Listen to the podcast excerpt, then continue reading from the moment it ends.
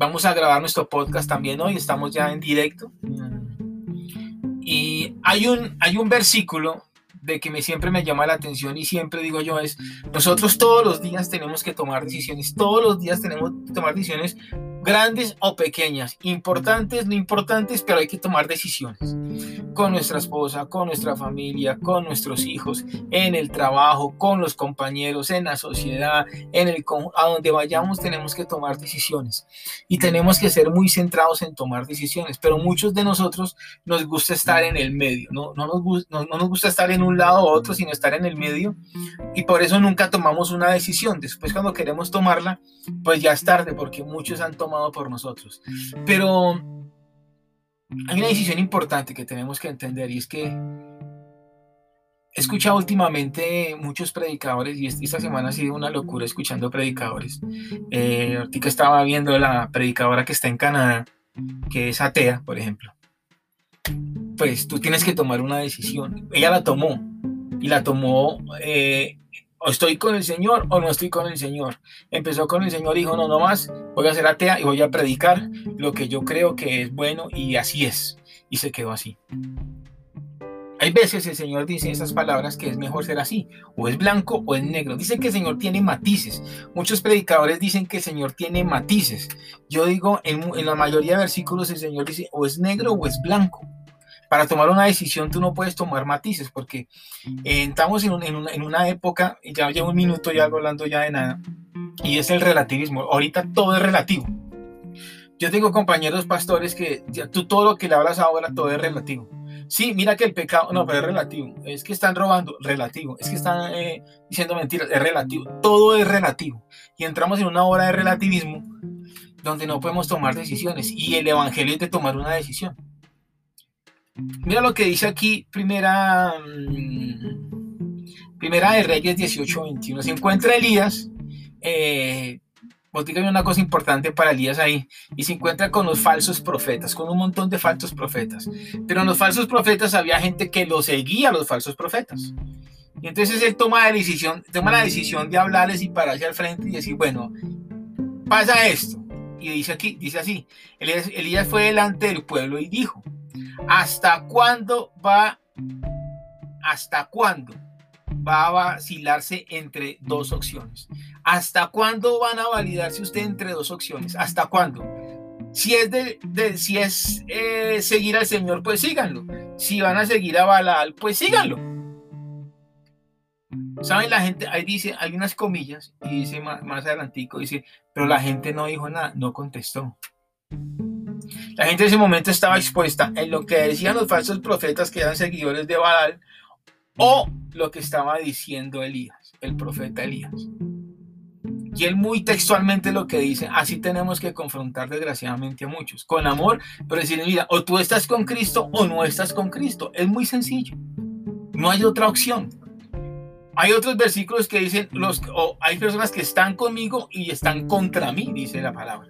Entonces sí hay las dos orillas, no hay una intermedia, no existe una intermedia. Entonces imagínense lo que estaba pasando Elías con los falsos profetas, ahí le está diciendo, bueno, ¿hasta cuándo? ¿Hasta cuándo? ¿Hasta cuándo? ¿Hasta cuándo van ustedes a, estar entre dos opciones? Es lo que más me interesa a mí. ¿Hasta cuándo van ustedes a estar entre dos opciones? Si es del Señor, pues síganlo. Y si no es del Señor, pues hermano, tomen otro camino. Pero tenemos que tomar decisiones. Tenemos que tomar decisiones. ¿Qué es lo bueno de tomar una decisión? Que podemos tener muchos beneficios, como también nos vamos a perjudicar por muchas cosas. Pero esa decisión depende de ti, esa decisión no es ni el enemigo. Muchos de nosotros estamos hablando, no es que el enemigo y el enemigo, el enemigo, mira, el enemigo, el enemigo vino a, a matar y destruir. A eso vino el enemigo. Y es el rey de las mentiras. La mentira siempre va a ser una mentira. Él no evoluciona en las mentiras. La mentira siempre va a ser la misma. Siempre va a ser la misma. Siempre. Pero nosotros somos los que tomamos decisiones y después nos escudamos eh, eh, eh, con, otra, con otra gente porque nos gusta escudarnos. Hay que tomar decisiones. Y lo difícil de tomar decisiones es que tenemos que recostarnos para un lado y ese lado no va a ser el más beneficiario para nosotros. Si seguimos escuchando esos, esos profetas ahorita que están diciendo los profetas y, y los apóstoles que están saliendo, ¿cierto? Donde te, te quieren dar a, entender que tú tienes que tener casa y carro, tienes que tener casa y carro y tienes que ser próspero. Si no eres próspero, pues entonces estás en otro mundo. Y no es así. Mira lo que dice el Salmo 91.1. Miren lo que dice el Salmo 91. Vamos, vamos a leerlo suavemente. Dice, el que habita, Salmo 91.1, no más, ¿cierto? El que habita al abrigo del Altísimo reposará a la sombra del Todopoderoso. Muchas personas te hablan de este versículo y te lo recitan. La pregunta es, y siempre me ha causado la, en la cabeza una pequeña historia pequeña y es el que habita. Esa pequeña palabra, habitar. Muchos queremos habitar a la sombra del Todopoderoso. Muchos queremos estar ahí a la sombra de su mano, con la protección, con el amparo, con el amor, con todo lo que te brinda el Señor si estamos protegidos por Él. Pero muchos no habitamos ahí, vamos es de visita ahí. Estamos de visita. ¿Por qué digo de visita? Porque cuando estamos más mal es cuando decidimos ir al amparo del Señor y Él nos acobija. Y Él con todo su amor nos acoge. Pero cuando ya estamos medio bien, volvemos y salimos. Nos salimos de ese amparo, pero queremos seguir disfrutando de los beneficios que serían estar al amparo del Todopoderoso, al habitar en mi casa. Yo estando en mi casa, los que habitamos aquí, los que habitamos, como dice la palabra, los que habitamos en mi casa, eh, tenemos ciertas reglas y tenemos eh, también derecho a muchas cosas. Las visitas, pues es muy difícil que adquieran un derecho porque son visitas, vienen y se van, vienen, eh, la visita viene, se le da alimento, se le comparte y se va, no sabemos qué va a pasar mañana, qué va a pasar después, no lo sabemos. Lo único que sabemos es que vinieron, recibieron algo de nosotros y se fueron. Así es con el Señor, muchos vamos al amparo del Señor, muchos vamos a la sombra del Altísimo, ¿cierto? Pero queremos que se nos solucione el problema así ya cuando medio se está solucionando, creemos que tenemos la sabiduría y nos vamos. Pero seguimos recitando este versículo. Ese salmo donde dice que reposará la sombra del Todopoderoso es para los que habitan ahí, los que están viviendo ahí, los que se acogen al habitar un cierto, un cierto espacio con el Señor. Mire qué dice Isaías 25.4. Mire qué dice Isaías 25.4 ha sido refugio de los pobres, un refugio para los necesitados en su angustia. ¿Cierto? Tremendo. Necesitados en la angustia, sí. Tremendo. Muchos. Un refugio de la tormenta. Necesitamos refugio de la tormenta. Muchos. Y ya, y una sombra del calor. Por, el, ¿Por qué? Por el aliento de los despiadados. Es como una que tormenta chocando contra una pared. Tremendo lo que está diciendo Isaías ahí. Lo voy a repetir, para, más, más, lo voy a repetir más seguido para que lo entiendan. Ha sido refugio de los pobres, un refugio para los necesitados en su angustia, un refugio de la tormenta y una sombra de calor por el aliento de los despiadados. Es como una tormenta chocando contra una pared. Eso es lo que significa estar bajo el amparo, bajo el amparo. Lo que, lo que significa habitar donde el Señor nos quiere tener, debajo de su mano, ahí protegidos, cuidándonos. Que nos va, que nos va, que nos que estamos necesitados de la angustia, necesitamos refugio, podemos ir donde el Señor. Ir al abajo del amparo, estar ahí con Él. Que necesitamos una pequeña sombra, de calor, cuando estamos sofocados, que no, no podemos aguantar, que no resistimos más, que estamos hasta aquí de las cosas y de los problemas y necesitamos una, una pequeña sombra, un pequeño espacio ahí a la sombra, a la sombra del amparo. Él nos da esa sombra, Él nos da ese espacio de tranquilidad. Cuando vienen las tormentas, como dice ahí, cuando vienen las tormentas y que te atacan y te llegan por todo lado, por aquí, por allá y por aquí y por allá, Él está ahí también con nosotros. Él está ahí. Y muchos vamos y nos, vamos y nos protegemos del sol del calor, cuando estamos sofocados de aquí del cuello, vámonos, estamos en un instante mientras creemos que el sol se fue y salimos corriendo de ahí. Muchos de nosotros cuando estamos ahí en medio de la tormenta vamos y lo buscamos un poquito y nos vamos de ahí, pero creemos que tenemos todo el derecho de pedirle al Señor que cumpla sus promesas que las cumpla, porque es que somos nosotros. Nuestro orgullo es bastante grande. En el podcast pasado hablamos un poco del orgullo. El orgullo espiritual es de los más difíciles que hay que tratar. Es de los más duros de tratar. Mira qué dice Josué 24:15. Mira qué dice Josué 24:15. Pero si servir al Señor les parece indeseable, elijan hoy a quién servirán. Si a los dioses que sirvieron sus antepasados, al otro lado del Éufrates, o a los dioses de los amorreos en cuya tierra viven. Pero en cuanto a mí y a mi casa serviremos al Señor, le decía Josué.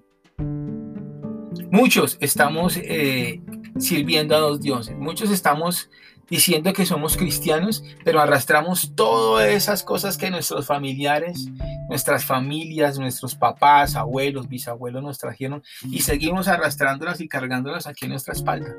Y seguimos creyendo en eso. Muchos decimos somos cristianos, pero estamos leyendo el horóscopo porque queremos saber cómo nos va a ir pasado mañana o en estos días. Porque por muchos cristianos, la verdad, solamente les falta es que eh, cuando vean a un apóstol, que es para que les diga su futuro, les, les, tiendan la mano así y le digan, venga, ¿qué dice mi mano? Eso es lo que nos falta, no nos falta nada más, no nos falta nada más. Que cuando hablamos, hablamos de futuro y hablamos de que viene un apóstol, que viene alguien con, con, con algún don especial para, para muchas cosas, las iglesias se llenan. Es más, mira los chats que están ahí en, en, YouTube, entra a YouTube, entra a Facebook y cuando la gente viene, viene a profetizar, viene a decir cosas, eh, mil, dos mil conectados. Cuando alguien te dice que estás, que estás pecando y que tienes que arrepentirte, no se, nadie se conecta. Dice que muchos arrastramos que mm, muchas cosas de los antepasados, y es verdad. Muchos arrastramos cosas malas que creímos que no, que creímos que ya lo habíamos dejado en el pasado, pero seguimos haciendo eso. Queremos tener amuletos por ejemplo, creemos en los amores. Tenemos nuestros dioses, tenemos nuestros dioses. A mí me da mucha risa cuando yo veo en los púlpitos gente hablando de millonarios o de Santa Fe. A mí la verdad me da risa. Porque ahí parece un chiste, pero abajo lo están tomando en serio. Veo pastores con sus, con sus camisetas de verdad tomando en serio y tomándose en serio los jugadores, por ejemplo. Eh, Dios es, James es un Dios para muchos. Eh, Falcao Rodríguez, Messi, Messi, eh, Ronaldo son dioses. Nuestros trabajos son muchos de nuestros dioses. Mucha gente oró por un trabajo, oró por un trabajo y el Señor se lo dio. Fue misericordioso, se lo dio. Pero ahorita que tienen que dedicarle un tiempo, que tienen que dedicarle algo con amor, con, con, con entrega, así como cuando estaban pidiendo su milagro, ya no se acuerdan de él porque es que el, trabajo no me deja tiempo. Es irónico. Y dice, o, o qué, o adoran a los dioses de los, de los amorreos en cuya tierra viven. Muchos de nosotros cuando vamos a un sitio y nos establecemos en ese sitio, ¿cierto? Empezamos con lo que estamos hablando del Salmo 91, muchos donde habitamos, nuestro sitio de hábitat normalmente, a veces no solamente nuestra casa, sino nuestro trabajo, nuestros amigos, a donde eh, eh, eh, tenemos mucho tiempo para estar ahí, mucho tiempo. Y cuando estamos ahí es cuando nos damos de cuenta que nos hemos olvidado del Señor, de que nuestro hábitat es distinto. ¿Cómo nos damos de cuenta que nuestro hábitat es distinto? Muy fácil. Cuando estamos con nuestros amigos y empiezan a echar cerveza, ¿cierto?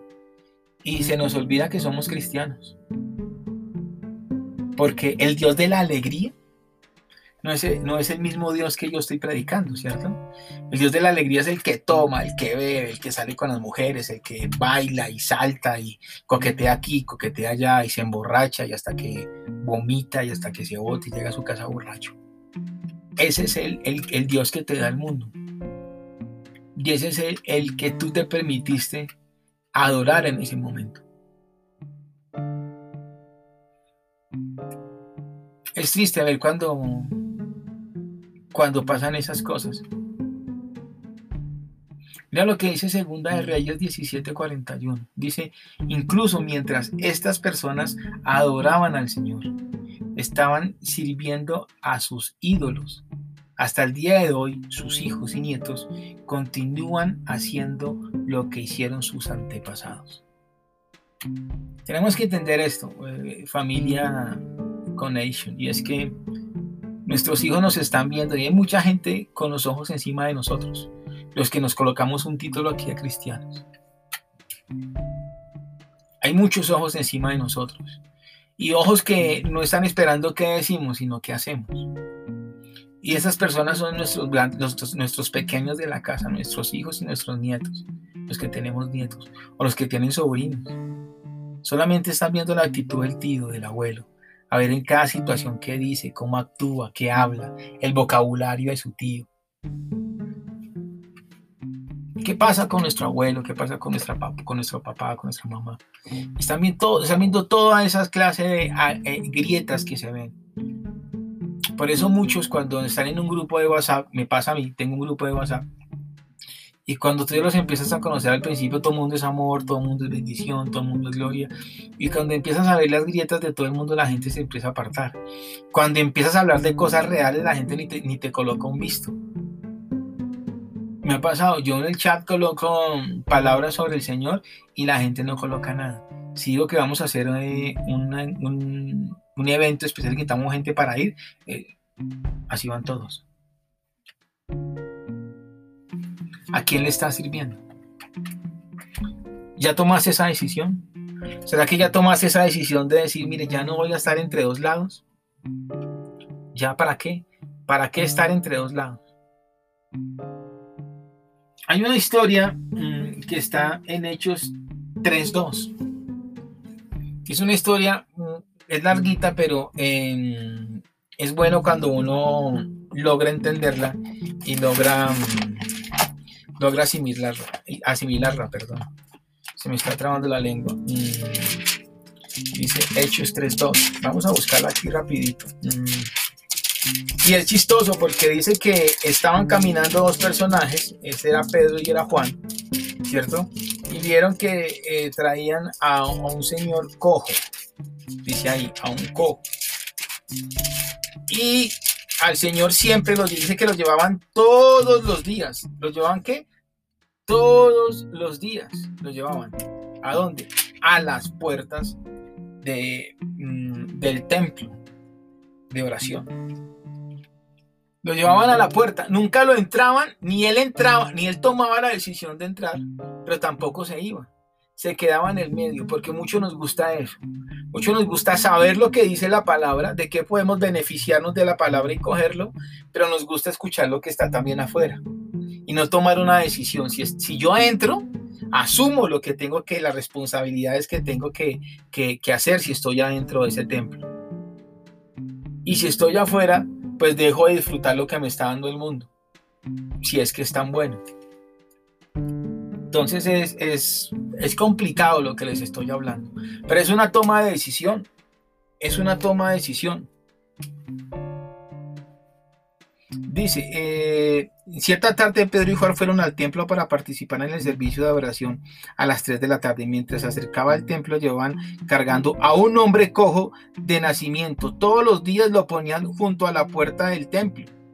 Todos los días. ¿Cuánto tiempo? No dice. Dice que todos los días lo llevaban junto, junto a la puerta del templo. No lo entraban. No sé por qué no lo entraban. De momento me decían, no hermano, déjeme aquí, yo me quedo aquí, quiero aquí. ¿Por qué? Porque es que tú en el centro tienes beneficios. En el centro salía la gente, lo que pasaba más adelante, salía la gente y pedía limosna y que, y venga mi limonita, llame por favor, y los que están afuera pues también le ayudaban. Nunca tomó una decisión de entrar o salir hasta que se encuentra con Pedro y Pedro le dice, bueno, yo no tengo ni oro ni plata, pero te voy a dar algo que sí tengo. Ven, camina y anda y hace el milagro. Pero aquí no estamos hablando de ese milagro, estamos hablando de tomar la decisión.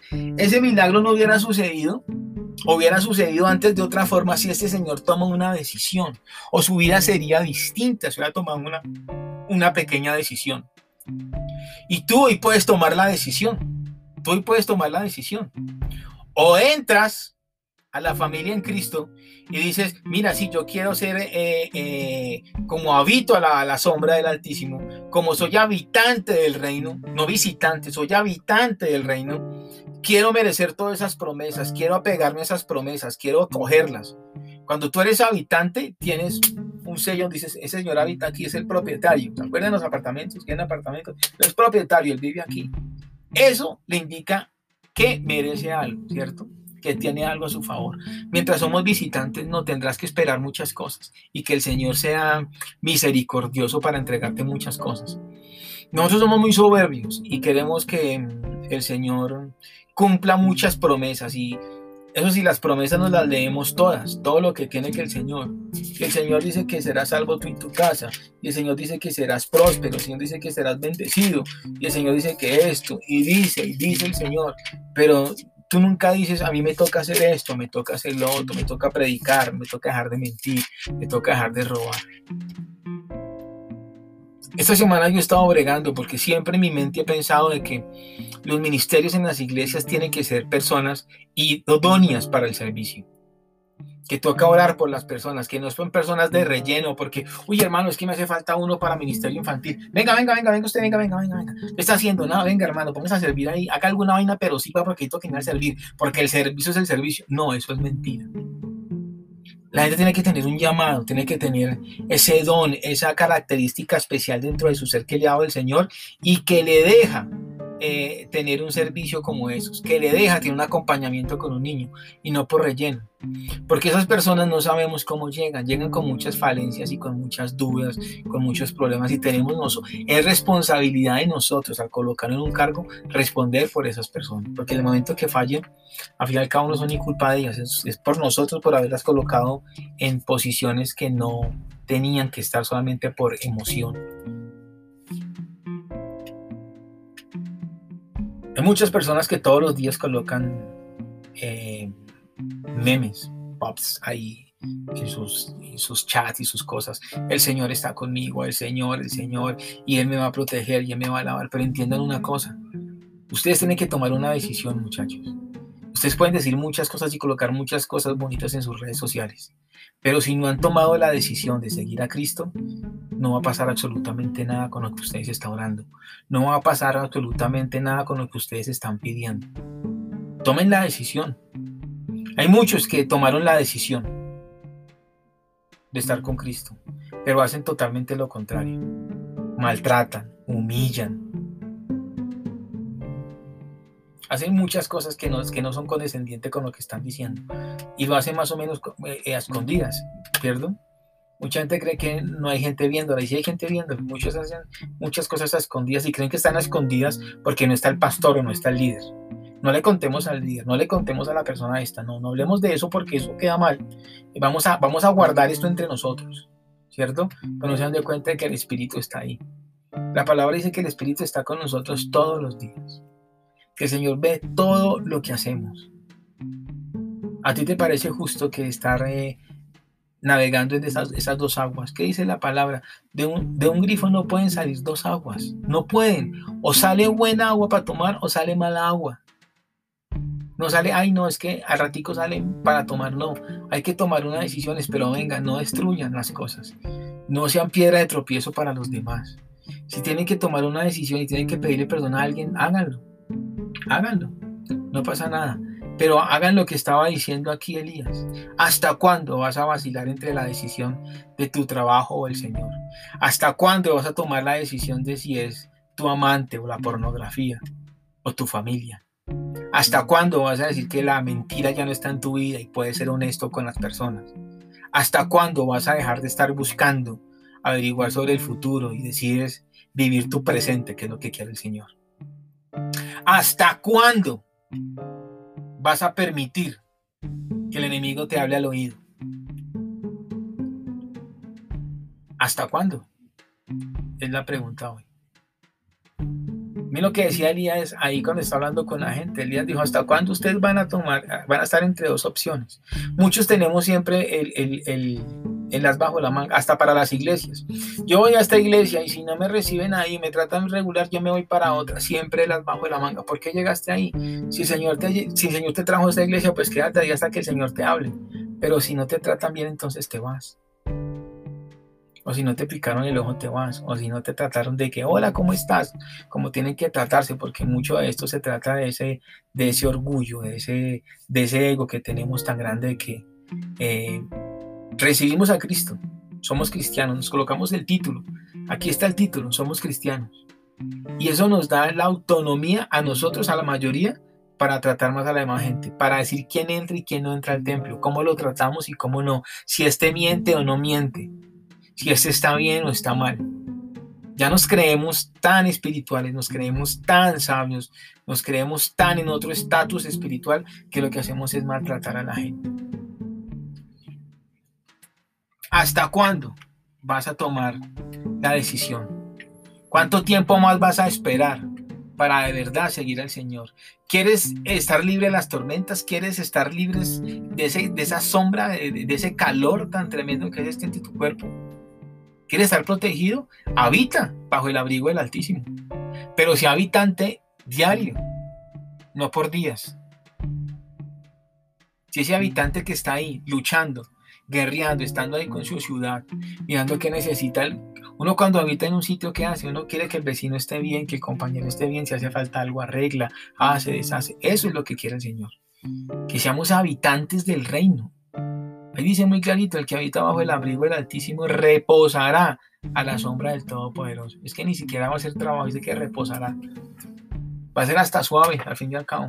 El Señor ya está ahí cubriéndote, haciéndote lo, lo más duro protegiéndote de, todo lo que te puede llegar. Y si sé que te va a proteger, ¿qué? Es porque no va a ser tampoco fácil. Van a haber momentos difíciles, pero más, más llevaderos estando ahí, sabiendo que estamos protegidos por alguien. Hoy te lo dejo como inquietud.